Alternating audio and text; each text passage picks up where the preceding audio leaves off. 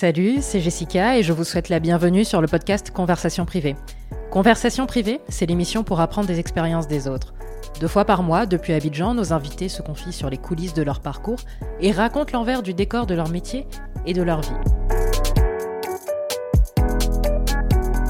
L'invité de ce nouvel épisode est Franck Armel Touré, le fondateur de Mister Pili Pili, un restaurant virtuel spécialisé dans le poulet pané que je vous invite à tester d'urgence si vous êtes à Abidjan. Si j'ai demandé cette conversation privée avec Franck Armel, ce n'est pas seulement pour mon amour inconditionnel pour le poulet pané, mais surtout pour la forte personnalité que véhicule sa marque sur les réseaux sociaux. Et j'ai pris plaisir à l'écouter, raconter les débuts modestes de Mister Pili Pili, de son approche de la gestion des réseaux sociaux. On a aussi parlé de sujets qui sont plus d'actualité, comme l'adaptation de son offre dans ce contexte de crise sanitaire, ou encore des relations avec les applications de livraison telles que Glovo ou Jumia. Franck Armel nous prouve qu'entreprendre avec très peu d'argent, c'est possible, à condition d'avoir le bon produit, la vision et une maîtrise de son marché, mais aussi une communauté complètement acquise à votre marque.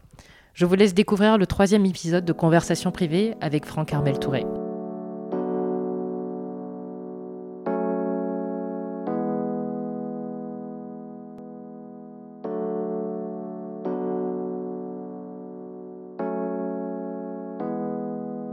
Bonjour Franck Armel. Bonjour Jessica. Comment vas-tu? Super bien, content d'être là. Ok, bah ravi. En tout cas, merci beaucoup d'avoir accepté euh, cette interview. Donc on va rentrer dans le, dans le vif du sujet. Est-ce que tu peux te présenter, nous parler de tes études, expériences, de ton parcours? Alors, euh, je m'appelle Franck Armel Touré, je suis, euh, je suis ivoirien, mais franco-ivoirien on va dire, donc appartenant à une double culture. J'aurais vendu que cette culture-là d'ailleurs. Euh, j'ai fait mes études, une partie de mon cursus scolaire en Côte d'Ivoire, donc jusqu'en 97. Et après 97, 97, 98, je suis donc parti en France où j'ai eu euh, tout le reste de mon parcours, à savoir le parcours supérieur, l'école supérieure. Et euh, je suis rentré de la France en 2015-2016, reparti ensuite, revenu encore en 2017. En dehors de ça, oui, j'ai plutôt eu un parcours un peu euh, éclectique, je, parlerai plutôt dans ce sens-là. J'ai été, à la fois, j'ai commencé en fait mon parcours supérieur, en tout cas étudiant, en étant comptable, BTS comptabilité.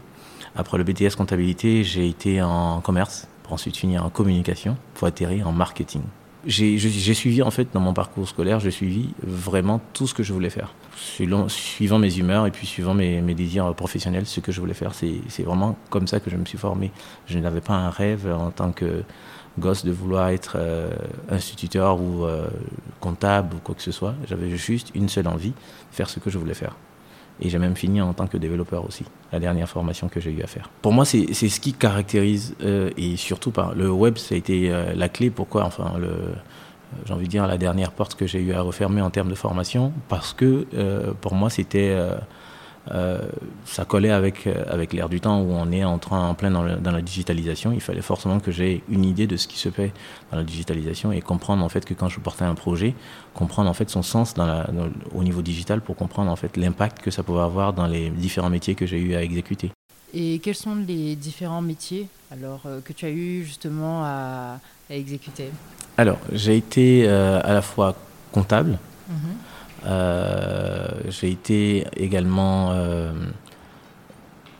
commercial, commercial pour euh, commercial B2C, commercial B2B. J'ai fait de la gestion de, comptes.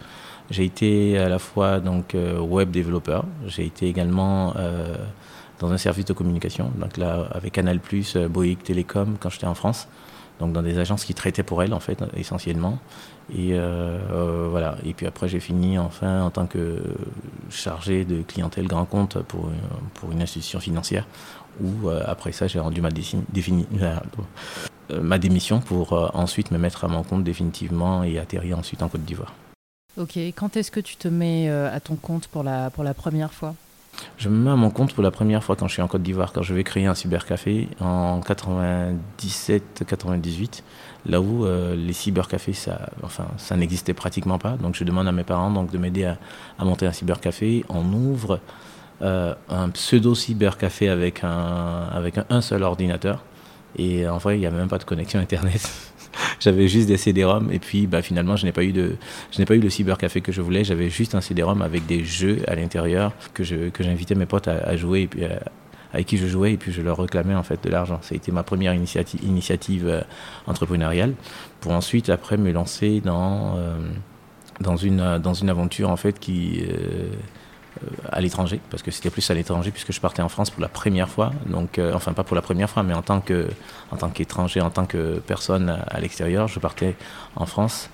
Euh, là-bas, j'ai créé une entreprise en fait qui s'est chargée de, euh, enfin c'était pas vraiment une entreprise que j'avais créée, c'était une initiative en fait entrepreneuriale que j'avais, qui était d'aider les entreprises qui étaient ici, qui voulaient prendre acheter du matériel en France pour leur permettre de pouvoir acheter ça. Donc j'étais un intermédiaire et je n'avais pas vraiment une entreprise, mais j'étais un intermédiaire et je prenais par-dessus une commission. Voilà, ça a été la première réelle initiative euh, entrepreneuriale que j'ai eue. D'ailleurs, c'est une de tes initiatives entrepreneuriales qui a plus ou moins impulsé le lancement de Mister Pili. Exactement. Alors, disons que quand je suis arrivé de France, euh, j'ai suis rentré avec euh, quelques économies, enfin pas mal d'économies pour, euh, pour ce que ça représentait ici. Et quand je suis arrivé, en fait, euh, j'avais la certitude que ce que j'avais appris là-bas, je pouvais venir l'implémenter donc sur le territoire ivoirien. J'avais la certitude que j'allais tout casser. je m'installe, je me rends compte que le marché n'est pas si évident que, que ça. Le B2B que j'appréciais tant, en tout cas en France, qui était plutôt un marché qui était basé sur, la, sur une véritable, euh, un véritable savoir-faire. Ici est beaucoup plus basé sur, euh, sur des marchés de gré à gré. Donc euh, il fallait que j'apprenne ça. Donc c'était une vraie claque. Vous pouvez développer des projets, vous revenez avec le projet auprès de, du porteur, de, enfin de l'initiateur du, projet, vous lui présentez ça, il vous dit qu'il n'a plus de budget. Et puis vous repartez sans, sans, sans, contrepartie, il n'y a, a, rien, rien. Donc on a subi comme ça deux, trois, trois revers qui nous ont plombé toute la comptabilité. Et euh, au détour de ça, je me suis dit, bah, de toute façon, j'avais plus de fonds, il n'y avait plus rien. Je me suis retrouvé à vendre même ma voiture et tout pour pouvoir survivre à la suite d'un accident, donc euh, malheureux accident, mais pour survivre, pour payer même mon loyer. Et puis à un moment donné, j'en pouvais plus. Et puis je me suis dit, bah, perdu pour perdu, autant que ça serve à quelque chose. Euh, s'il y a un truc que je dois faire, bah, je vais le faire. je ne partirai pas, en tout cas, perdant comme ça de la Côte d'Ivoire. Chacun son rêve. Ce rêve-là, moi, je peux le réaliser ici, je pense, même si c'est de vendre de la loco, au détour d'une conversation justement avec des, des, amis, mon frère et puis mon meilleur ami. Ils me disent non, t'es pas venu de France pour pouvoir vendre de la loco ici, c'est pas possible, tu vas pas faire ça. Donc, euh, donc je me suis dit que j'allais vendre de la loco.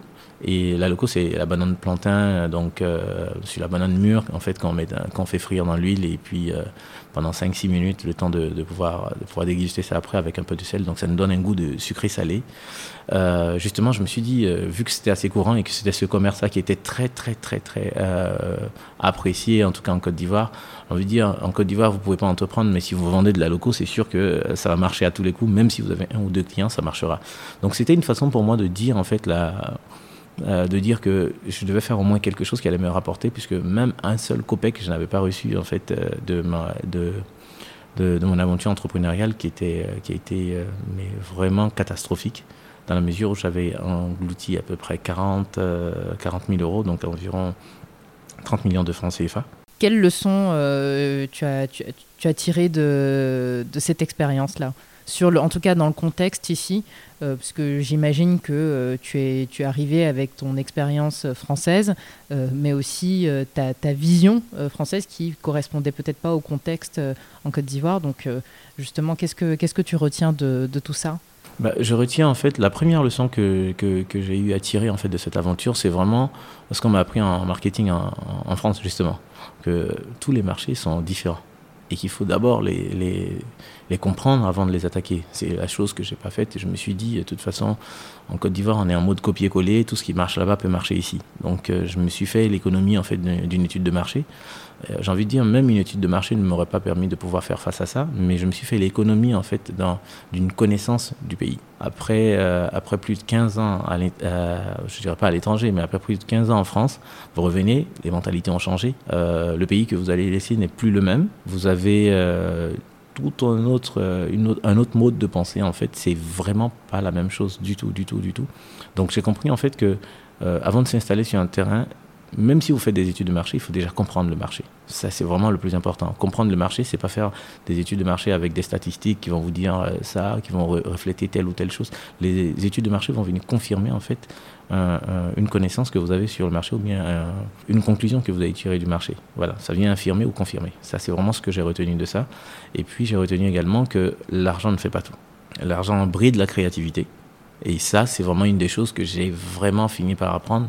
Brider ma créativité, c'était ce que euh, les fonds que j'avais ont, réussi à faire.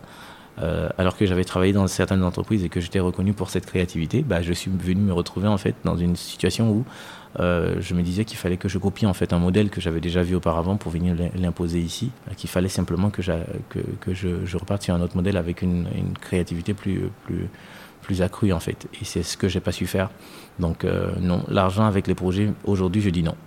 Je dis vraiment non parce que tous les projets que je débute aujourd'hui débutent toujours de la même manière avec l'enseignement que j'ai reçu de, cette aventure-là. Donc euh, si je ne suis pas capable de commencer avec le minimum, je ne commence pas du tout le projet je me dis que ça vaut pas la peine. Parce qu'un projet qui demande autant d'argent, voilà, je me dis en tout cas une activité commerciale n'a pas besoin d'autant d'argent pour pouvoir débuter. Donc, euh, fort de cette expérience-là, j'ai fini par, euh, créer un premier, parce qu'on connaît tous Mister Pili aujourd'hui, mais il y avait un autre avant qui s'appelle Pause Resto, qui s'appelait Pause Resto, qui s'appelle toujours Pause Resto. C'était un projet en fait de livraison. On avait dit la cantine, des bureaux. Donc c'était une sorte de cantine en fait que je voulais faire qui devait en fait où les salariés devaient s'abonner en, guillemets s'abonner pour pouvoir prendre en fait des menus enfin faire leur menu mensuel payer un abonnement avoir le menu mensuel et puis ensuite se faire livrer tous les jours le menu qu'ils avaient choisi en fait. Euh, aventure qui a tourné assez court non pas parce qu'elle n'était pas euh, fructueuse elle était fructueuse puisque j'avais une base de données clientèle et euh, cette base de données client n'a pas en fait les coûts que j'avais étaient trop énormes par rapport au à l'effort physique et l'effort euh, financier qui était fait. C'était vraiment difficile. Vous vous retrouviez par exemple avec un jour de travail, mais bien, bien, bien sonné à, à 7,50 euros, à 7 euros quoi. C'était à 5000 francs de, bénéfices. Et encore. Et encore. Vous n'avez pas payé les impôts dessus. Donc euh, voilà. Donc du coup, euh, elle, a, elle, a, tourné court. Elle a commencé en février 2017 pour finir vers non en janvier 2017 oui, janvier 2017 pour finir en mai 2017 parce que je pouvais pouvais pas tenir le coup puisque c'était moi qui faisais à la fois la cuisine et qui partait livrer cette cuisine. J'avais deux aides cuisine qui, qui m'aidaient en fait dans, la préparation, dans la production et ensuite après vers 11h30, euh, je prenais ma moto, je mettais sur ma moto avec mon sac de livraison et je partais euh, je partais enfin c'est même pas un sac de livraison, j'avais une caisse de livraison à l'arrière et euh, je partais livrer. J'ai eu pas mal de petits pépins comme ça, comme par exemple euh, euh, le, le, carburant qui finit pendant que vous êtes en plein sur la route, parce que je connaissais pas en fait le, le principe de, du carburant sur la moto.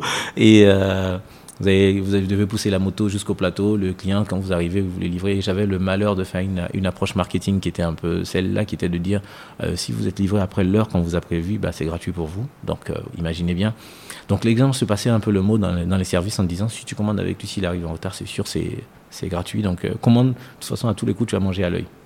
Donc euh, je me retrouvais souvent en retard comme ça et je payais, euh, je payais le prix fort, forcément, puisque c'était la promesse que j'avais fait à certains clients. Euh, mais c'est là que je venais de mettre en fait le pied dans, l'entrepreneuriat ivoirien. J'ai commencé à comprendre en fait comment le système marchait. Je me suis servi donc de Facebook pour pouvoir faire démarrer cette aventure-là, qui était Pause Resto. Et puis après, j'ai lancé choukouya.com, qui était basé uniquement sur les fritures à l'ivoirienne. Donc le choukouya.com, c'est la viande boucanée qu'on fait, qu'on fait fumer en fait sur, sur, du, sur des feux de braise. Et puis voilà, ça peut être du mouton, ça peut être. Euh, j'ai lancé ça, donc, euh, mais ça n'a pas pris. Choukouya.com, je crois que j'ai eu euh, zéro client. j'ai eu zéro client, c'était horrible. Et là, j'étais encore à, quoi? J'étais à peu près à 7 mois d'impayé de loyer. Et je me dis, mais qu'est-ce qui va se passer? C'est là que j'ai la conversation un jour avec mon pote et mon frère. Je leur dis, je vais retourner en France, mais bon, franchement, ça me tente pas de retourner en France. Je sais que je peux repartir à tout moment, mais c'est pas vraiment ce que j'ai envie de faire. Ça sent un aveu d'échec, en fait, d'être venu et puis de repartir au moins sans avoir gagné 5 francs, même 5 francs, quoi, dans une aventure. Et là, je leur dis, euh, si, même si c'est pour vendre à locaux, je vais vendre à locaux. Et là, j'entends mon frère qui me dit, mais t'es pas parti en France pour revenir pour vendre à locaux. Et puis, j'ai mon pote qui dit, non, mais, donc, qui m'appelle par mon petit nom, qui me dit, mais Tifa, tu vas pas faire ça. Non, tu vas pas faire ça. J'ai dit, euh, si je vais le faire. Donc là, c'était un défi. Je savais même pas ce que j'allais faire. La loco, au moins, on peut le vendre. Ça, c'est sûr que tout le monde connaît. Il n'y a pas besoin d'expliquer le, principe de la loco et tout. Par la suite, ce que je fais, c'est que fort de ce défi, je me dis, mais qu'est-ce qui va accompagner la loco? Et je me souviens, en fait, que dans mes années, enfin, je me souviens, je me rends compte que dans mes années euh, étudiantes, j'ai été, euh, euh, dans, j'ai travaillé dans plusieurs fast-foods, notamment McDo, Quick, KFC. Et je me dis, mais pourquoi, pourquoi ne pas, ne, ne pas essayer de reprendre leur principe je suis très fan de l'école McDo, mais, vraiment fan de l'école McDo, d'autant plus que j'ai été équipé polyvalent pour finir en fait adjoint donc dans un restaurant McDo. Donc je suis très fan des process qu'il y a au sein de McDo et donc je me suis dit mais si tu fais ça et que tu réussis ne serait-ce que ce coup-là, c'est sûr que tu vas faire fort. Et euh, donc je, suis fort de cet espoir-là encore, mais en, vrai, j'ai 100 000 francs seulement. Et sur les 100 000 francs, j'ai à peu près 50, euh, à peu près 46 000 francs de facture d'électricité à payer. C'est la seule chose que je payais tous les mois, l'électricité. Donc il me la fallait tout le temps et euh, le plus possible. Donc du coup, je, squattais toujours les comptes de mes amis pour leur demander s'ils n'avaient pas de l'argent pour me donner et tout. J'avais une amie qui était assez, assez, assez sympa d'ailleurs, qui m'a soutenu pendant longtemps, d'ailleurs même au début de l'aventure Pili Pili. Donc c'est elle qui m'avait envoyé ces 100 000 francs là, qui traînaient encore dans mon, portefeuille. C'est euh, euh cette amie-là, donc Gaëlle, elle s'appelle. Elle m'envoie les 100 000 francs, donc je dépense ces 100 000 francs. Je dépense à peu près... 40, euh, je crois que ma facture ne faisait pas les 46 000, mais ça faisait dans les 42 000, quelque chose comme ça. Donc je paye cette facture-là. Ce qui reste, qu'est-ce que je fais avec? J'avais à peu près 57 euh, 000. Et donc je décide d'aller prendre donc, du, poulet et tout. Et euh, j'avais même pas l'idée du poulet pané. Je passe dans les rayons, je regarde le matériel, je regarde, je regarde, et je tombe sur un matériel qui fait, je crois, dans les 24 000 francs, une friteuse. Donc ça, déjà, c'est bon pour la loco. Donc j'arrive chez moi, je me dis, maintenant, qu'est-ce que je fais avec ça? Et donc là, je reviens et je dis, mais si je fais du poulet pané avec ça, ça peut passer. Je fais tous les checks sur Facebook, sur Internet, sur Google. Je vais checker pour voir quelles sont les recettes de poulet pané. Je regarde, elles sont toutes principalement composées en fait d'éléments qui sont des, épices d'ailleurs, mais pas des épices d'ici. Donc je me dis, bah, pourquoi ne pas faire en fait euh, pareil, mais cette fois-ci en pensant aux épices donc euh, de, Côte d'Ivoire, en fait, tout simplement, d'Afrique, tout simplement, des épices qu'on pourrait trouver ici facilement. on n'aurait pas besoin de voyager, on n'aurait pas besoin d'ouvrir les frontières. Déjà, un, parce que ça serait moins cher. Donc, euh, je fais un premier test, donc je réunis quatre personnes, on, goûte ça. Mon frère me dit, ça, tu peux pas vendre ça pour devenir riche. Et là, je me dis, euh, c'est mal parti. C'est très mal parti. J'avais pris 5 kilos d'ailes de poulet. 5 kilos, ça représentait à peu près 10 000 francs. Donc c'était ce qui restait dans tout ce qui restait, c'était ça. Donc vous vous souvenez bien, on avait les 24 000 francs de la friteuse, plus les 10 000 francs et tout. J'étais parti même avec mon pote pour aller payer les épices euh, au marché d'Adjamé et tout. On revient, je me dis, bon, on va revoir les proportions, on va revoir en fait les, la, recette. Et là, bam, deuxième coup, il euh, n'y a personne pour goûter vraiment. Donc je suis avec mon ami et puis euh, mon frère. Donc on va goûter. Et mon frère, dès qu'il met la première bouchée, me dit Tu ne changes plus rien. Et là, je me dis J'avais même pas goûté. J'ai même pas goûté Pili Pili pendant trois mois. J'ai pas goûté, je savais pas ce que c'était. Donc j'ai dit parce que je sais que je me connais, que je sais très bien que si jamais je goûte, je vais avoir à redire et je vais vouloir changer. Donc je me suis dit, tu lances ça tel quel. Et entre-temps, dans l'aventure, ce que j'ai fait, c'est que j'ai rencontré des, jumeaux en fait qui venaient pour faire de la livraison pour moi, pour les bureaux euh, au niveau de Pause Resto, et euh, qui étaient venus. Et je leur ai dit, bah écoutez, moi ce que je veux faire, c'est juste distribuer ces produits-là, juste distribuer du poulet, de la tchéké et du, de la loco. C'est tout ce que je pouvais distribuer là. Donc si vous pouvez m'en trouver donc euh, des personnes dans les bureaux et tout, donc on fait la distribution. En tout cas, les produits sortaient. Donc je me suis dit, ben tiens c'était pas encore marqué, il s'appelait pas Pili Pili. Ça s'appelait rien de tout ça. C'était pas Pili Pili, c'était juste des produits qu'on vendait comme ça. Et euh, là, je décide en fait de revenir en fait sur le produit et de me dire maintenant, il va falloir que je donne un nom, que je donne une identité. Mais je n'avais plus vraiment beaucoup de choses. Il me restait un seul kilo de, seul kilo de poulet, d'ailes de poulet. C'est mon dernier kilo, il va falloir que je le rentabilise. Donc euh, j'ouvre la page euh, Pili Pili. Au départ, ça s'appelait Pili Pili et pas Mister Pili Pili. Ça s'appelait Pili Pili. Et euh, donc de, de, de, là, on part à... Je crée la page. Il y a quelqu'un qui découvre, une amie qui découvre la page. Elle like. J'ai décidé sur ce coup-là d'employer vraiment toutes les techniques marketing que je connaissais. Donc de faire en sorte qu'en fait, tout ce qui était euh, digital soit organique le plus possible et que je ne puisse pas pousser quelqu'un à faire un, seul like. Donc je like, je partage sur mon profil, personne ne sait que c'est mon produit et ceux qui sont intéressés véritablement vont liker. Je ne demande pas à quelqu'un, je n'invite personne à liker ma page, donc c'est sur ça que je reste. Donc euh, c'est d'ailleurs cette même stratégie qu'on a jusqu'à aujourd'hui pour avoir les 30 000 abonnés qu'on a sur notre page. On n'a pratiquement jamais sponsorisé une seule de nos publications. Donc euh, on lance Je lance, pardon, et puis euh, je suis euh, seul. J'ai une moto qui est déjà vendue, mais qui est juste là parce que le propriétaire n'est pas encore venu la récupérer. Le nouveau propriétaire n'est pas venu la récupérer. Et là, je suis aux alentours de 8 mois, 9 mois d'impayé de, de loyer. Et il y a une première cliente qui m'appelle, qui me dit Oui, je veux commander. Je lui dis Non, c'est pas possible. Aujourd'hui, c'est déjà, déjà fini. Donc elle me dit Je veux commander. J'ai dit Non, il n'y en a plus. Elle me dit, ok, d'accord. Est-ce que vous pensez que je peux rappeler demain? Je lui dis, sûrement, vous allez pouvoir rappeler demain. Donc elle rappelle le lendemain. Je lui dis, non, il n'y en a plus. Elle me dit, ah, monsieur, je vous ai dit que j'allais commander aujourd'hui. Je dis, mais c'est pas ma faute, ça finit trop vite. Il y en a trop, c'est trop bon et les gens, ils veulent, ils veulent en prendre. Donc quand c'est comme ça, rappelez-le plus tôt. Donc là, on était vendredi. Elle rappelle le lundi, cette fois à 11h, 11h30. Et là, je décroche. C'était la seule cliente que j'avais. Donc je lui dis ok, je vais faire le maximum. Je suis pas sûr, mais je vous rappelle tout de suite pour valider avec vous la commande. Donc je la rappelle pour lui dire c'est bon, sa commande est validée, que je vais passer la livrer et tout. C'était la seule cliente de la journée. Donc je lui vends le produit. Il était aux alentours de 1800 francs livraison offerte avec un avec un soda. Donc elle prend. Euh, quand elle finit, elle fait un retour de, d'expérience sur sa page. Beaucoup de personnes like. Le mardi qui suit, j'ai 3, 4 commandes. Donc je comprends que mes, euh, mon kilo de, poulet va finir et il sera bien rentable. Donc du coup, je le prends, je le rentabilise, je rachète encore d'autres et puis c'est comme ça que l'aventure a démarré en fait. C'est de là que tout est parti en fait.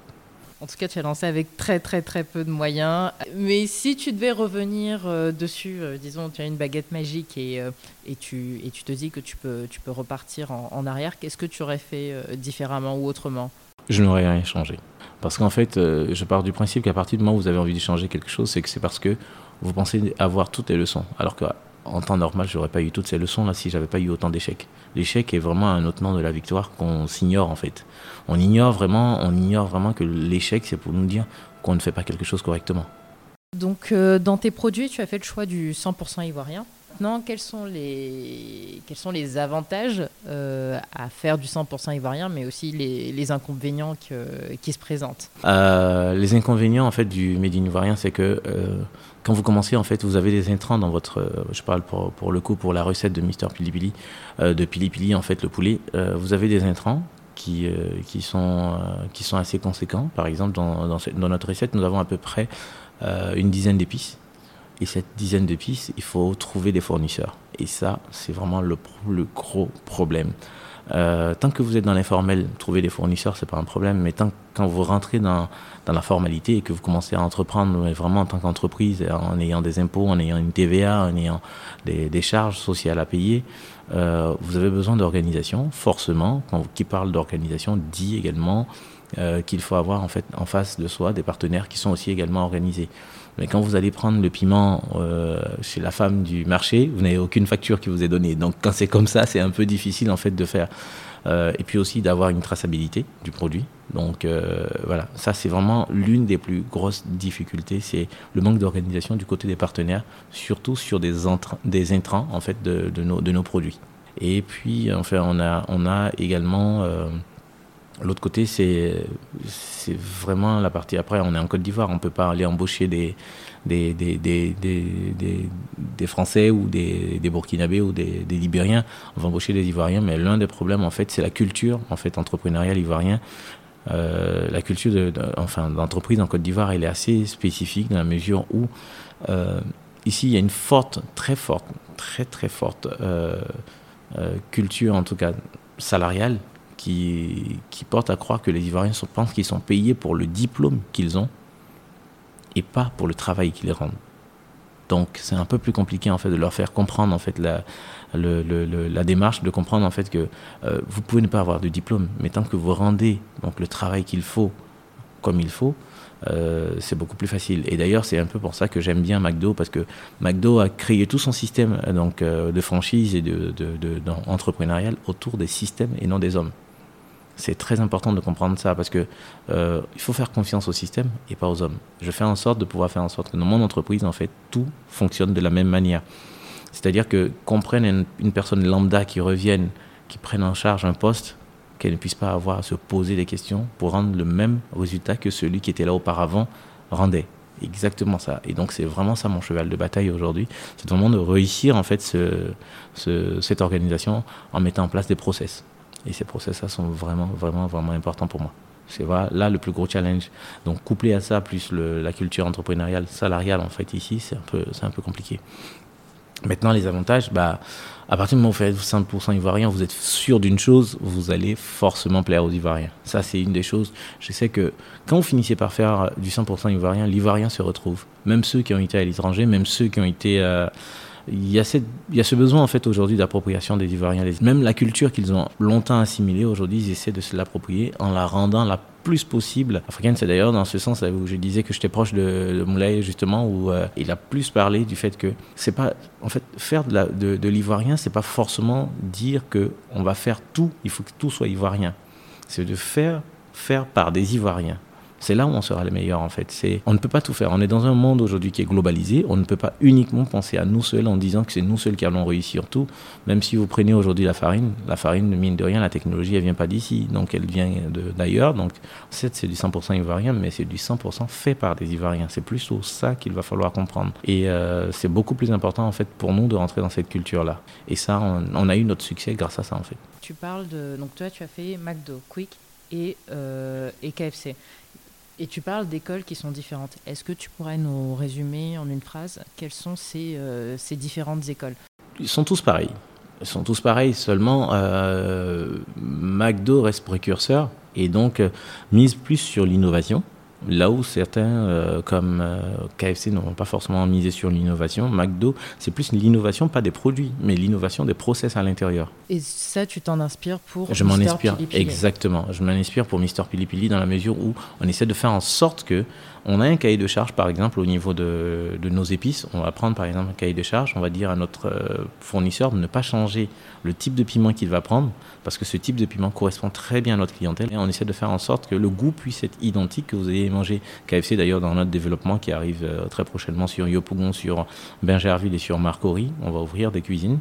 Euh, on essaie de faire en sorte que sur ces trois cuisines-là, quand vous allez manger Pili Pili, ça doit être le même goût, exactement la même chose, sans pour autant, même si vous prenez 10 personnes, qu'elles produisent le même type de produit.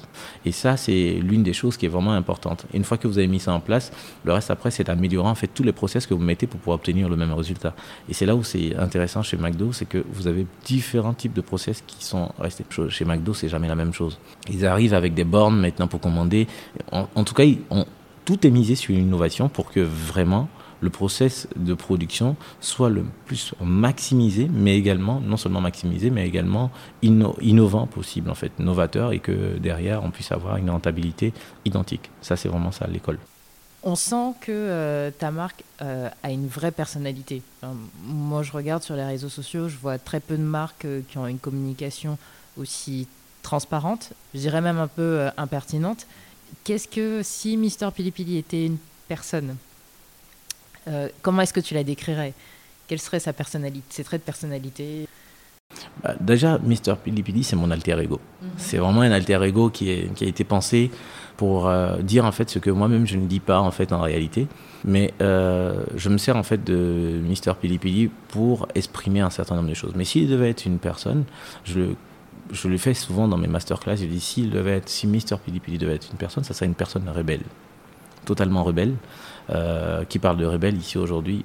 J'approchais en fait avant, avant son, son accident feu DJ Arafat justement dans ce sens parce que c'était quelqu'un qui symbolisait vraiment la rébellion en fait à, à l'ivoirienne, ce côté, ce caractère rebelle, qui pouvait dire tout haut ce que tout le monde pensait tout bas, qui pouvait dire des choses qui ne plaisent pas, mais bon, il s'en foutait, il le disait. Voilà, c'était exactement ça en fait. Euh, nous avons axé notre communication autour de ce, de ce, de ce mode-là, c'est un mode rebelle, et on n'a pas l'intention d'en démordre pour le moment. Ce sont des archétypes que nous avons utilisés parmi les 12 archétypes qui existent aujourd'hui en communication. C'est l'archétype du rebelle que nous avons pris et c'est celui-là. Donc c'est vraiment un rebelle. Mister Pilipili reste un rebelle.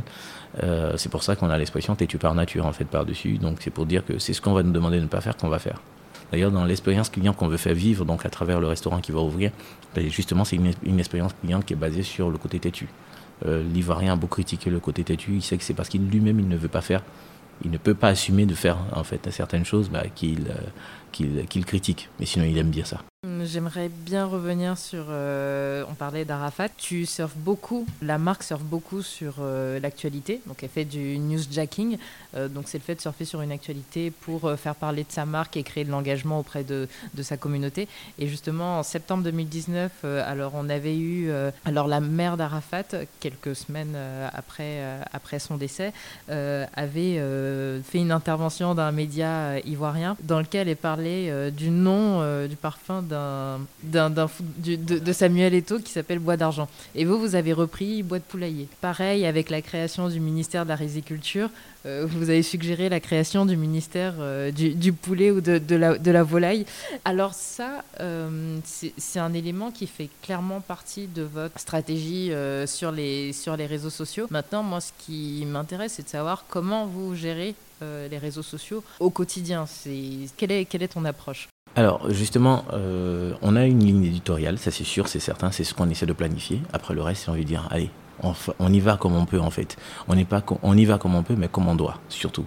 Euh, tous les buzz sont pas exploités. Pendant un moment, on a été un peu copié dans notre façon de faire et tout. Il y a beaucoup de, de pages sur les réseaux sociaux qui ont repris en fait notre mode de fonctionnement. On a arrêté, on a stoppé. On a créé nous-mêmes notre mode de communication pour ensuite reprendre les buzz qui ne sont pas repris par tout le monde. Et euh, je prends aujourd'hui par exemple euh, le buzz qu'on a récupéré, qui était le buzz de, de Thierry Dorcas qui venait de se faire offrir une voiture et tout. On a, on a parlé donc de la, de, de, la marque de cette voiture là, de la Vela. Euh, bah, on a parlé, on a sorti aujourd'hui le menu poulet Vélard. Donc c'est pour dire en fait c'est toujours les mêmes menus, mais c'est juste qu'on change les noms. En fait derrière en fait si vous voulez on a le goût en fait de titiller. On aime bien titiller sans rentrer dans l'irrespect parce que c'est vraiment important de comprendre ça, c'est de le faire, mais sans rentrer dans l'irrespect. C'est d'être vraiment décalé, sans pour autant rester, rentrer dans l'irrespect. Respecter les, personnes. Il y a un sujet, il y a des sujets qu'on n'utilisera jamais, la politique, la religion. Nous allons essayer, on s'en éloigne le plus possible. Euh, même si on doit les aborder, on les aborde toujours sur l'angle de l'humour tel que ça a été accepté et adoubé par la communauté globalement. On essaie d'éviter. Donc quelque part, en fait, c'est vraiment toujours ce côté décalé, mais vraiment avec le respect des opinions des autres. Mais on est parfois obligé de trancher, parce que sans trancher, vous êtes obligé forcément, vous passez inaperçu. Et nous, on est, on est dans l'obligation de passer, de, de, se faire voir, parce qu'on n'a aucun budget communication. Le budget communication sur Facebook est de 1500 francs CFA par mois. Donc on ne les dépasse pas ces 1500 francs. Et quelle personne, en tout cas au bureau, n'ose venir me dire, monsieur, il faut sponsoriser une page. Voilà, euh, je leur ai dit, ça c'est une condition. Moi, je ne sponsorise pas de page. Mes 30 000 abonnés resteront mes 30 000 abonnés. On se sert de tout ce qui est buzz pour pouvoir faire en sorte qu'on puisse avoir euh, une remontée de, de, de enfin d'abonnés, mais on ne fera jamais de sponsorisation de la page en elle-même. Communication sur les réseaux sociaux, c'est vraiment un des gros points forts de, de Mister euh, Pili Pili. En juin 2019, si je ne me trompe pas, il y a eu un bad buzz. C'était euh, juillet, le 29 juillet. C'est très précis. Euh, donc là, il y a eu un bad buzz. Est-ce que tu peux nous raconter à quel sujet c'était lié exactement? Le 29 juillet, je, je récapitule. Donc j'ai une assistante qui prend. Donc j'avais pris la commande parce qu'auparavant, on avait une organisation qui était différente de celle qu'on a aujourd'hui parce qu'on se sert toujours de nos crises pour pouvoir réorganiser les choses, mais également des erreurs qu'on fait auprès des clients pour pouvoir donc euh, réorganiser les choses. Donc auparavant, en fait, on avait j'avais une cliente qui euh, qui avait qui m'avait appelé pour prendre une commande. Donc je prends sa commande. Le lendemain, elle rappelle parce qu'avant on pouvait faire des précommandes et là le lendemain elle rappelle en termes de précommande. Euh, je me souviens bien d'elle et il s'avère que en fait la veille on avait eu un, un problème avec la société de livraison qui, qui venait nous gérer. Donc on prenait, on avait une mise à disponibilité des livreurs d'à peu près 15 000 francs par livreur par jour. Donc vous avez un livreur qui est là, qu'il fasse une livraison ou pas, ça faisait 15 000 francs. En temps, on avait un chiffre d'affaires qui était assez euh, relativement bas puisqu'on était en plein relancement donc de, de la, de, enfin du produit. Et euh, donc quand on arrive en fait sur les sur sur ça, la société me dit je vais pas venir vous livrer le lendemain alors que j'avais déjà pris la commande de la dame. Donc, euh, on garde cette commande-là. Donc, on fait venir un livreur. On nous dit mise à disponibilité 15 000 francs. Je n'ai pas le choix. Donc, on prend cette commande. C'était pour une commande de 5 000 francs. Donc on prend quand même la commande. Je dis bon, ramenez quand même un livreur, c'est pas grave. Nous on va faire livrer cette commande là. Donc euh, mon assistante qui reprend donc la commande avec la dame pour pouvoir valider tous les points pour pouvoir faire sa livraison dans la soirée prend tous les détails, mais seulement au moment où je lance, parce qu'en son temps, j'étais dans la cuisine, c'est moi qui cuisinais encore donc les, les, poulets. Donc euh, elle prend la commande, elle appelle la cliente, elle valide avec elle un certain nombre de choses, mais elle ne lui dit pas au moment où la commande est prête, parce qu'après on a changé tout ça, mais elle ne lui dit pas au moment où la commande est prête, elle n'appelle pas la cliente pour lui dire votre commande est prête, le livreur va arriver. Donc on est vers 19h par là. Donc le livreur part, il revient, et on nous dit que la commande est revenue et qu'elle est là. Et entre-temps, ce jour-là, on avait, euh, j'avais à peu près une dizaine de commandes de 10 000 francs chacune qui étaient là. Donc vous imaginez 10 000 francs de commandes pour un commerçant comme moi, ça fait 100 000 francs de chiffre d'affaires sur des retours pour des clients, comme on dit, des clients oiseaux, c'est-à-dire des clients qui disparaissent. Donc là, c'était la commande de trop. Donc je décide d'appeler la dame. Donc je lui demande en fait euh, pourquoi. Mon assistante essaie de l'appeler, donc à, plusieurs reprises, elle ne réussit pas à la joindre. Donc moi, je, tente l'appel ça passe, donc à partir du téléphone de mon assistante. Ça passe et là je lui dis, euh, je sais pas, vous étiez où? Elle nous dit qu'elle était, en fait, son téléphone était en charge. bref, je passe sur les détails. Euh, moi je lui dis, bah écoutez, c'est pas, c'est pas grave. Nous à partir de ce moment-là, nous on va vous blacklister, on va plus prendre vos commandes. Donc dans la soirée, fatigué et vanné comme pas possible, je faire un post disant euh, les clients oiseaux, voilà, faites attention parce qu'un jour on va commencer à sortir vos noms ici et tout. Donc le lendemain matin, ça c'était ça. Donc le lendemain matin, je me réveille, enfin, j'ai mon téléphone qui sonne, sonne, sonne, sonne, donc ça me fait me réveiller. C'était un dimanche, c'était un samedi que ça s'était passé, ou euh, oui, c'était un samedi et un dimanche, donc le dimanche, me réveille à 8h, 9h, je vois un SMS, oui, vas-y, regarde sur euh, un consommateur averti en vaut deux, jette un coup d'œil là-bas, il y a quelque chose qui te concerne, fais attention, et c'est. Donc je regarde le truc, je m'en vais, je regarde, puis je, je vois le truc, je pouffe un rire, je ferme mon ordinateur et puis je me rendors. Je vois encore des SMS où il faut aller regarder, c'est important tout ça. Donc je regarde cette fois-ci.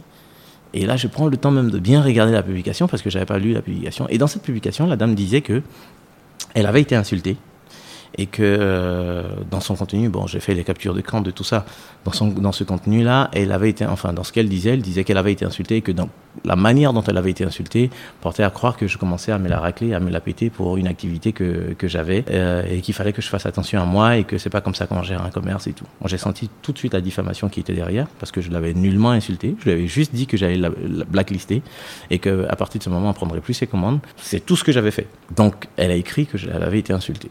J'ai fait la capture.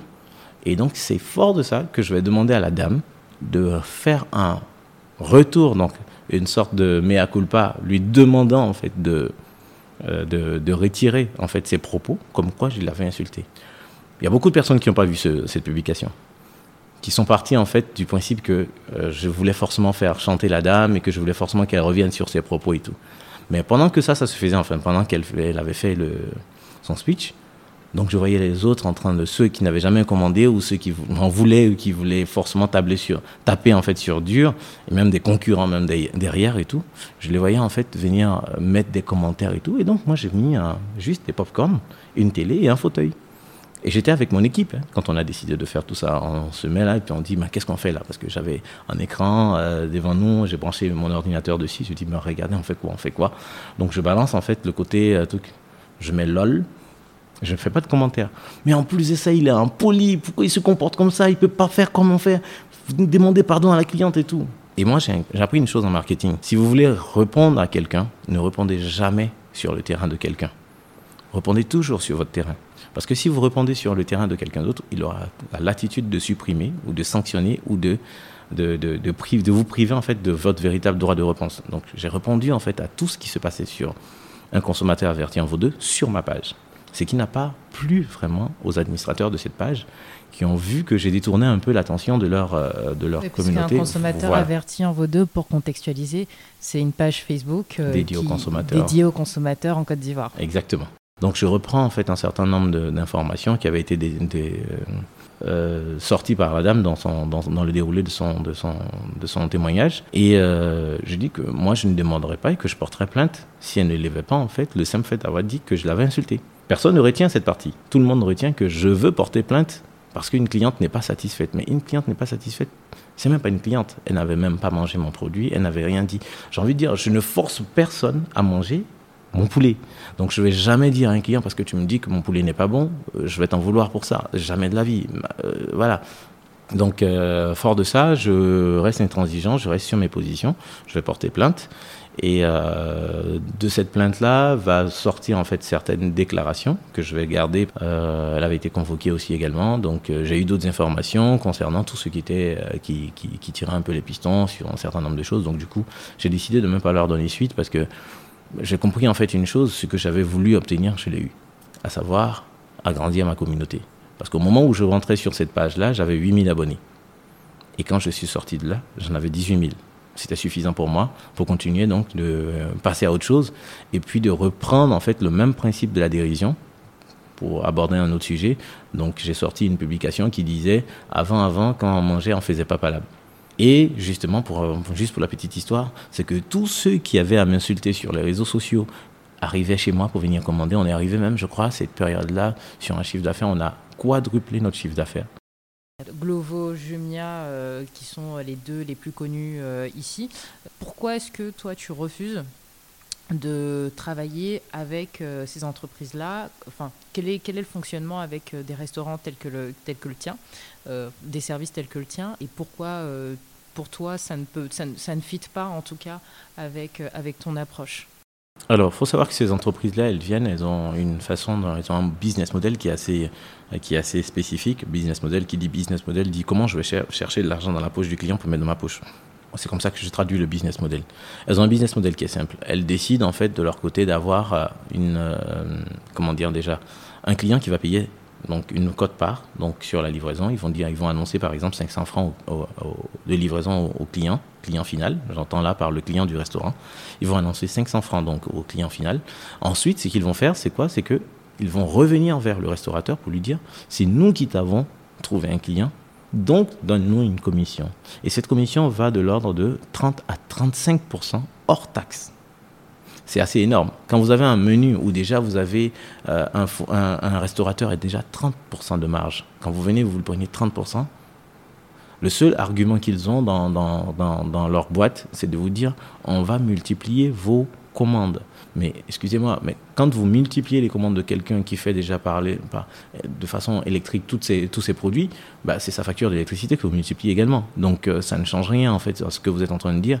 Si je payais 2000 francs des factures d'électricité que vous multipliez par 3 mes commandes, je vais en payer 6000 ça ne réduit pas ma facture d'électricité. Donc quelque part, j'aurai toujours les mêmes charges, encore des salariés certainement encore à payer, à embaucher. Donc quelque part, quand on fait le calcul sur un coût de revient, ça n'a aucun sens en tout cas. Donc euh, déjà, rien que sur ça, on ne passe pas, on ne matche pas en fait.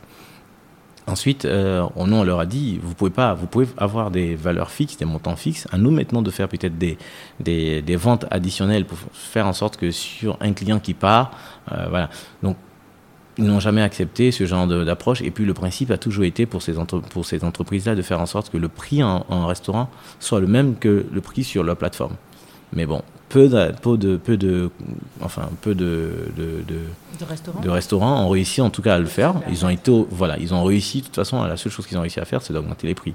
À la fois en restaurant et puis en, Mais après, j'ai envie de dire, c'est pas mon travail en tant que restaurateur de chercher à fournir à, à, à un autre, une entreprise de livraison des clients soit tu m'en apportes, bah, tu m'en apportes, tu assumes les charges que tu as par rapport à ce client et tu dis au client, comme je vais t'apporter tant, voici ce que je te demande d'avoir comme prix et comme euh, prix à payer. Mais là, pour le coup, ça n'a pas été le cas. Donc, ce n'est pas à nous d'informer nos clients qu'on va augmenter les prix de nos menus, mais c'est à eux de, le faire. Moi, je ne peux pas le faire, en tout cas, dans la mesure où mes charges n'ont pas augmenté et que c'est eux qui viennent pour les augmenter. Donc, je me dis, il faut savoir jouer frangé et puis dire à un livreur, à un, à un consommateur, bah, écoutez, vous payez, la livraison express, elle a un coût. Voici le coût. Mais est-ce que tu penses que ces plateformes euh, sont un levier d'augmentation euh, des ventes? Alors, levier d'augmentation des ventes. Ou alors hmm, c'est plutôt le contraire? C'est plutôt le contraire. Très franchement, je pense que ça augmente les ventes. Ça, c'est sûr. À coup sûr, euh, il y aura une augmentation. Par contre, ce que je pense qu'il ne va pas avoir, et certainement, c'est vraiment une marge bénéficiaire importante. Ça, c'est sûr qu'il ne va pas avoir. Parce que c'est une marge bénéficiaire faible. Pour réussir un coup comme ça, c'est-à-dire, c'est vous vendez un produit que vous produisez à 5 francs, vous le vendez à 100 francs, c'est sûr que vous pouvez faire ça. Mais vous ne pouvez pas vendre un produit que vous produisez à 5 francs que vous revendez à 15 francs pour avoir les 30, la règle de 30% qu'on l'applique en restauration, et puis vendre vos 30%. Dans les 30%, il y a 30% qui reviennent pour le rachat de, des matières premières, des intrants et tout ce qui rentre dans la production. Il y a 30% pour les charges salariales et les autres charges, et puis il y a 30% qui reviennent. Donc 25%, 20% repartent à l'État pour la TVA. Vous ne pouvez pas donner 30%, très sincèrement, à moins de faire un peu de voilà, on va pas dire le nom, à moins de faire un peu de, de, lavage de, billets, je ne sais pas vraiment comment on peut réussir ça en tout cas. Moi, je ne sais pas en tout cas. je, ne, je n'ai pas un produit sur lequel je marge à, à 200% pour pouvoir me permettre de donner 30% à quelqu'un. Ok. Euh, on va parler de ton d'un concurrent, d'un concurrent direct qui s'appelle KFC. Ah, nous on l'appelle Kofi François Charles. Kofi François Charles. Oui. c'est pas mal ça. Donc Kofi François Charles euh, qui arrive en avril 2018 si je me trompe pas. Oui. Euh, quand tu as appris que justement ce géant du fast-food arrivait en Côte d'Ivoire, comment est-ce que toi tu as préparé Mister Pili Pili à, à, faire, à, à, faire face à l'arrivée d'un concurrent sur, sur ce marché? J'ai plié bagage. J'ai stoppé tout. Et puis, euh, j'ai plié bagage puisque je me suis dit, bon, je ne pouvais pas faire face à des mastodontes. Et puis, je, suis, rentré, je suis reparti à Grenoble. Et là, je reçois des messages donc, de personnes qui me disent, euh, mes, anciens clients qui me disent, euh, franchement, on a mangé leur truc. Ils disent, si tu peux revenir, franchement, il faut revenir. Dans mon WhatsApp, j'avais eu au moins une cinquantaine, soixantaine de messages. Les gars reviens s'il te plaît parce que c'est pas possible. Et là, au moment où je fais un poste pour dire le retour du roi, j'ai dit euh, on change tout, on a, on a, changé tout sauf la recette. Mais si je te dis qu'au moment où je fais ce poste, même 100 euros, je n'ai pas sur moi. Qu'est-ce qui se passe? Donc je rentre en Côte d'Ivoire, donc avec mon billet retour, puisque c'était un, un aller-retour, je reviens en Côte d'Ivoire. Là, c'est euh, mai, euh, mai de, ça, ça se passe de mai à juillet. Mm -hmm. Je reviens en Côte d'Ivoire fin juin et euh, je ne sais même pas ce que j'allais faire je ne savais même pas comment j'allais faire. Donc je décide de réunir la même équipe qui était là auparavant. Je leur dis, bon, on va refaire les choses, mais différemment cette fois-ci. Donc on va s'associer avec des partenaires pour la livraison. On va plus le faire, donc on valide ça. Euh, on commence le tout avec un peu moins de 100 000 francs. Premier jour, quoique, total. Les clients ne sont pas livrés à l'heure et tout, tout, tout. Donc je décide pour ça de reprendre toutes les commandes qui ont été passées la veille et de les refaire livrer. Et cette fois, gratuitement, mais en temps et en heure. Donc c'est comme ça qu'on est parti. Donc euh, on a réussi à regagner le cœur de nos clients qui étaient fâchés parce qu'ils avaient dit oui, mais eux au moins qui étaient là, le géant qui était là au moins, eux au moins ne faisaient pas ça. Et bon, j'ai réussi à rattraper ma, ma, clientèle qui a dit bon, on voit que tu fais un effort et tout. Donc j'ai appelé parfois chacun, un à un, chacun de mes clients pour leur dire vraiment toutes mes excuses. Donc, euh, encore une fois, c'est ma communauté qui m'a permis de faire face, de revenir faire face aux géants. Dans l'émission Made in Africa, euh, donc tu avais fait un passage euh, Oui. il y a quelques semaines, si je ne me trompe pas, euh, qui et l'émission portait sur le coronavirus. Tu disais que la crise sanitaire t'avait amené à adapter ton offre Exactement. face à une nouvelle clientèle. Est-ce que tu peux nous dire un tout petit peu plus comment toi, justement, tu t'es adapté dans ce, dans ce nouveau contexte? Pour le confinement, ce qu'il y avait, c'est que les clients avaient été plutôt en train de penser le long terme. Parce qu'à partir du moment où vous êtes en confinement, vous ne savez pas quand vous sortez du confinement. Donc, euh, ce qu'on a eu à faire, c'est de, repartir en fait sur des menus qui allaient être beaucoup plus économiques pour eux. Donc, euh, repenser des menus, repenser des, des promos beaucoup plus, euh, plus intéressantes pour eux. Commencer à comprendre en fait que le client s'inscrirait dans une logique de consommation plus longue. Ça ne sert à rien de venir payer des menus à 15 000 francs ou à 20 000 francs ou à 30 000 francs pour certains de nos, de nos menus. Et puis, euh, voilà, on est revenu sur des menus beaucoup plus individuels. On a lancé par exemple le Pécos pour pouvoir permettre justement aux clients de retrouver en fait un sandwich qu'ils pourraient retrouver. Le pécos, c'est une sorte de tacos, en fait, vraiment made in Côte d'Ivoire, en sachant que le pécos, c'est une expression ivoirienne pour un poulet qui a été volé et qui a été cuisiné sans que le propriétaire ne s'en soit rendu compte. Donc ce côté un peu frauduleux de la chose donne un peu son goût au poulet. Voilà. Donc c'est un peu ce qu'on a voulu utiliser, récu récupérer un nom et puis se l'approprier pour pouvoir dire aux Ivoiriens on a fait un pécos. Voilà, voilà un pécos, c'est ça. Donc on a voulu jouer à la fois sur, euh, sur le nom tacos, et puis sur le poulet, je me suis dit pili pili, tacos, ça fait pécos. Voilà, et puis on est parti sur ça, et puis on a joué sur ça, mais bon, voilà. Donc le pécos nous a permis en fait de, de relancer. Donc euh, le pécos a représenté par exemple pendant sa phase de lancement, a représenté deux tiers du chiffre d'affaires sur les trois premières semaines de son lancement. C'est dire à quel point il a été euh, apprécié et à quel point il a vraiment changé en fait la figure en fait de notre euh, de notre offre. Et du coup, même pour l'offre de Pili Pili, qui était une offre qui commençait uniquement pour une offre avec deux personnes, on est revenu sur un menu qu'on appelle aujourd'hui un menu solo pour dire aux gens vous pouvez manger seul, vous pouvez manger ça, euh, voilà. Donc on a refait une offre solo. Le temps d'ouvrir, je me suis posé, je suis allé chez mes concurrents juste en tant que consommateur, je me suis posé, j'ai regardé quels étaient les produits qui, sortaient le plus. Et je voyais que c'était des menus, tous des menus en fait, dans la tranche de prix des 5000 francs. Euh, ils étaient prêts à payer pour 5000 francs, consommer seuls, puisqu'ils ne pouvaient plus sortir. Donc plus de chilling, qui dit plus de chilling, dit qu'on ne peut pas consommer euh, en, en, groupe. On ne va pas consommer en groupe, on ne va pas prendre forcément de gros menus. Donc du coup, il fallait repenser en fait ces menus-là. Et... D'accord, ok. Donc là, on repart, on se concentre sur des produits qu'on peut consommer seul. Individuellement. Individuellement, d'accord, ok. Et aujourd'hui, euh, quel est le chiffre d'affaires de Mister Philippe sur, euh, sur un mois croisière? Faut tabler entre euh, 10 et 20. On va rester, oui, 10 et 20 millions. Donc euh, c'est sur ces, chiffres-là que nous sommes en fait. Et aujourd'hui, en termes de répartition de chiffre d'affaires, euh, je pense qu'on distingue deux grandes familles de produits euh, chez toi, donc ceux qu'on peut consommer en solo et ceux en groupe. Qu'est-ce qui est plus important aujourd'hui? Pratiquement moitié-moitié. Euh, mais les produits solo sont nettement ceux qui sortent le plus. En ce et moment. en ce moment, Mhm. en ce moment, et je pense même pour la pour la suite encore. Je pense que ça va vraiment ressortir pour la suite. D'ailleurs, c'est pour ça qu'on a repensé vraiment notre approche marketing, euh, qui n'est plus basée seulement sur le chill euh, de, de tout le monde, euh, mais de dire que oui, seul aussi, on peut se faire plaisir. Donc euh, euh, il y a une campagne qu'on est en train de préparer qui s'appelle euh, comment s'appelle Je ne partage pas mon pili pili pour montrer en fait à quel point quand on commence à manger son pili pili, on n'a pas envie de le partager avec quelqu'un.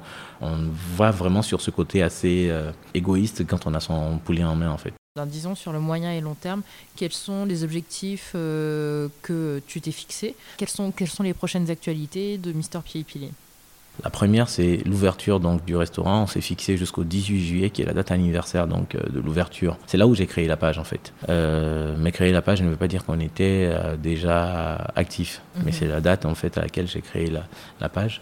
Donc euh, le 18 juillet, on va ouvrir déjà le restaurant. Enfin, si en tout cas les, les règles sanitaires nous permettent d'ouvrir le restaurant, parce qu'il y a beaucoup de choses à faire. Et il y a aussi la condition du Covid, donc les conditions sanitaires qui doivent être respectées, notamment s'il n'y a pas de, directive au niveau du gouvernement qui interdisent, en fait, euh, voilà, on va ouvrir. Euh, ça, c'est pour le 18 juillet. Et ensuite, on aura, en fait, notre business model, il n'est pas vraiment euh, d'ouvrir des restaurants. Notre business model, c'est vraiment des kitchens on est euh, vraiment des cuisines. On ne on n'est pas autre chose que des cuisines, parce que c'est comme ça que le business model a été pensé, de sorte à ce qu'on puisse livrer des personnes chez elles.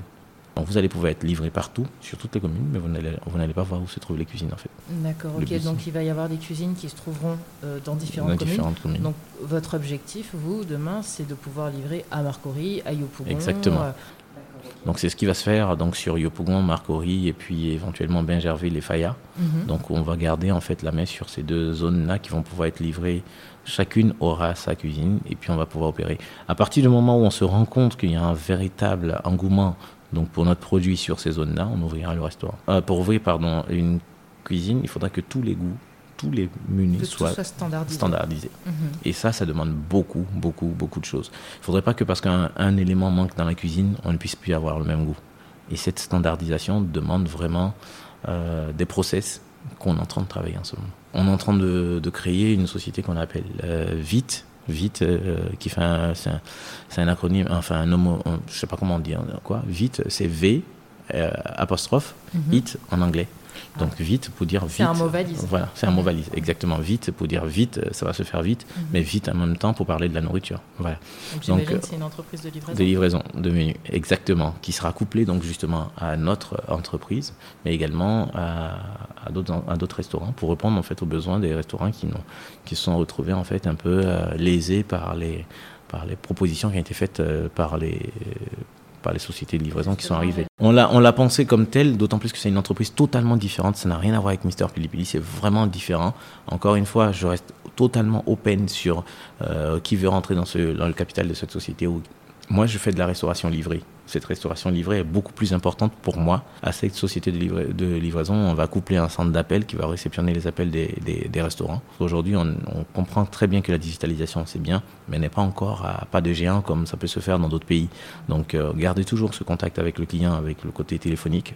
C'est ce qu'on va faire avoir aussi une sorte de, conciergerie euh, par SMS. Euh, j'ai, euh, enfin, au sein de l'entreprise, nous avons créé en fait une autre entreprise, donc, qui est l'entreprise mère, la maison mère, donc qui s'appelle AFN, AFN SARL, qui pour dire Africa Food Nation, qui va reprendre en fait, qui reprend Mister Pili Pili en tant qu'entité, qui est totalement séparée, qui reprend Vite, donc qui a été créé, qui reprend également Locafon, qui est une société de location de fonds de commerce, mais également de financement de fonds de commerce. On n'a pas encore eu quoi que ce soit à ce niveau-là. C'est sur ça qu'on va se battre, puisque voilà. Mais pour l'instant, c'est pouvoir financer en fait des petits fonds de commerce, euh, des salons de coiffure, des, euh, mais essentiellement des restaurants. Tous ceux qui veulent se lancer, leur permettre de se lancer, mais avec euh, zéro franc. c'est ton, ton, prochain chantier. Donc ça, c'est un volet plus, plus social. Exactement, c'est un volet plus social et ça me tient vraiment à cœur. Et puis à Foodbank, Foodbank, qui lui est beaucoup plus social, vraiment associatif, qui permet en fait de pouvoir parfois lancer des actions où on récupère à peu près 100 francs par menu de Pili Pili pour pouvoir donner aux associations. Donc si je résume tes chantiers, actuellement on a l'ouverture des cuisines, voire livrées euh, dans tout Abidjan. Ensuite euh, il y a hum, le Food Bank, la création de l'association Food Bank, mais également euh, l'entreprise de financement de fonds de commerce et particulièrement le restaurant et c'est vite la société de livraison euh, qui est groupe avec centre d'appel qui est groupé avec euh, d'autres euh, d'autres restaurants. Exactement. Bon, on arrive bientôt à la fin de l'interview. Je, te remercie Déjà et j'aimerais te poser une dernière question que je pose à tout le monde. alors, est-ce que qu'est-ce que tu recommandes comme livre, film, série? Ça peut être même un podcast, j'en sais rien. Oui. mais en tout cas, qu'est-ce que tu, tu recommanderais aux personnes qui t'écoutent? Le rework donc euh, Travailler autrement. Mhm, dont, on parlait, tout dont on parlait tout à l'heure. Je n'ai plus le nom de l'auteur, mais c'est un, euh, c'est un ouvrage qui est totalement excellent parce que celui-là, il apprend à partir et à travailler petit, très très petit.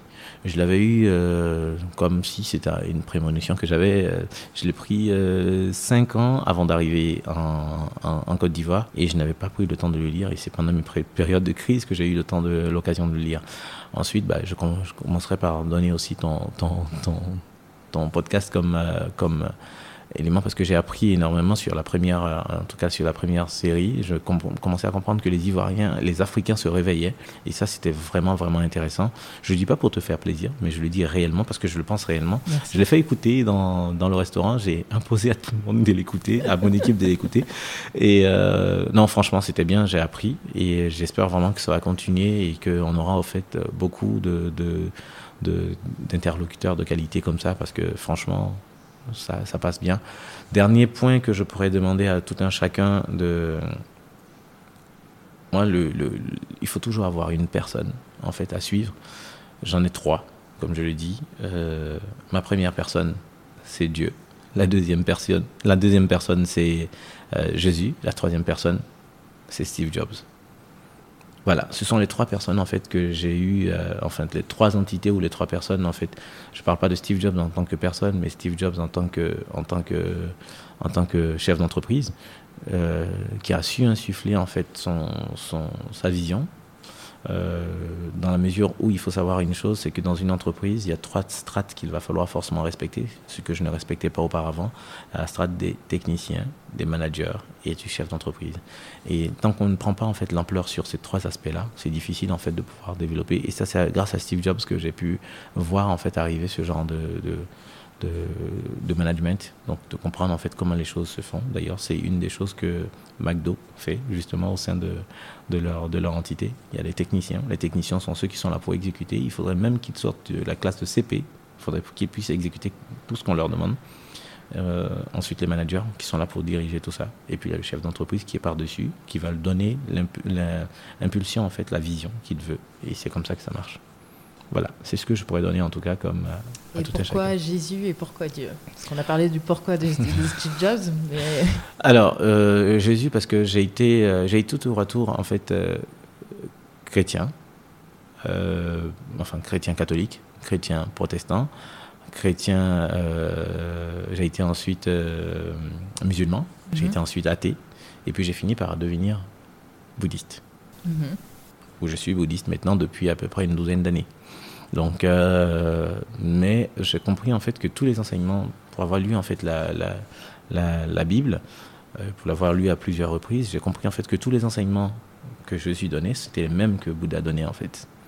Et euh, la vision que Bouddha, Bouddha avait était une vision qui, était, qui permettait en fait de ne pas avoir de dogme. Et quand vous prenez les leçons de Jésus, elles ont tellement été dogmatisées qu'on en a sorti carrément l'essence. Donc je me sers en fait du bouddhisme pour récupérer l'essence en fait de toutes les leçons que je suis à donner en fait. Donc c'est pour ça qu'en fait euh, je me définis pas vraiment comme un bouddhiste, mais je me définis comme étant quelqu'un qui se sert du bouddhisme pour pouvoir comprendre en fait, retirer tous les dogmes en fait de, de, de, de, l'enseignement de Jésus. Maintenant Dieu, parce que euh, j'ai envie de dire, et encore, en général, je dis pas Dieu, je parle toujours du Créateur. Donc là, j'ai dit Dieu pour que, le message puisse être, euh, puisse être perçu. Mais je parle toujours du Créateur dans la mesure où il y a une certitude. On peut avoir plusieurs choses, mais on a une seule certitude. On a un Créateur forcément à tous les coups. Peu importe, que ce soit une amibe qui soit quelque part, qui traîne quelque part dans l'univers, qui a été à l'origine de la création de cet univers, que ce soit un ion ou un électron ou euh, je sais pas quoi, ça reste notre créateur. Donc on aura toujours ce créateur-là quelque part. Et pour moi, c'est les trois, euh, les deux personnes, en tout cas par-dessus tout, euh, grâce auxquelles j'ai réussi en fait à, appréhender en tout cas l'univers qui est autour de moi. Et si on veut te suivre sur les, réseaux sociaux, suivre tes, tes aventures euh, tes aventures personnelles ou professionnelles, où est-ce qu'on peut, euh, où est-ce qu'on peut te, te, suivre? Alors, on peut nous suivre euh, sur Mister Pili Pili, donc sur Facebook, donc c'est, on dit arrobase Mister Pili Pili, mhm. ou bien Mister Pili Pili tout simplement sur Facebook en tapant dans la barre de recherche, ou bien sur Instagram, Mister Pili Pili. Euh, sur euh, Twitter, Twitter, Mister Pilipili également, et puis sur euh, personnellement, si, quelqu'un souhaite me suivre, donc c'est sur Têtu par nature, donc sur Facebook, et également Têtu par nature sur Twitter. Ok, super. Mais je te remercie beaucoup. Merci à toi, merci, merci de m'avoir reçu. Et voilà, c'est déjà fini. Merci de nous avoir écoutés. J'espère que cet épisode vous a plu. Si vous l'avez aimé, n'hésitez pas à le partager et à en parler à vos proches. N'hésitez pas aussi à me dire en commentaire sur Apple Podcast ou sur le compte Instagram Conversation Privée ce que vous en avez pensé. À très bientôt.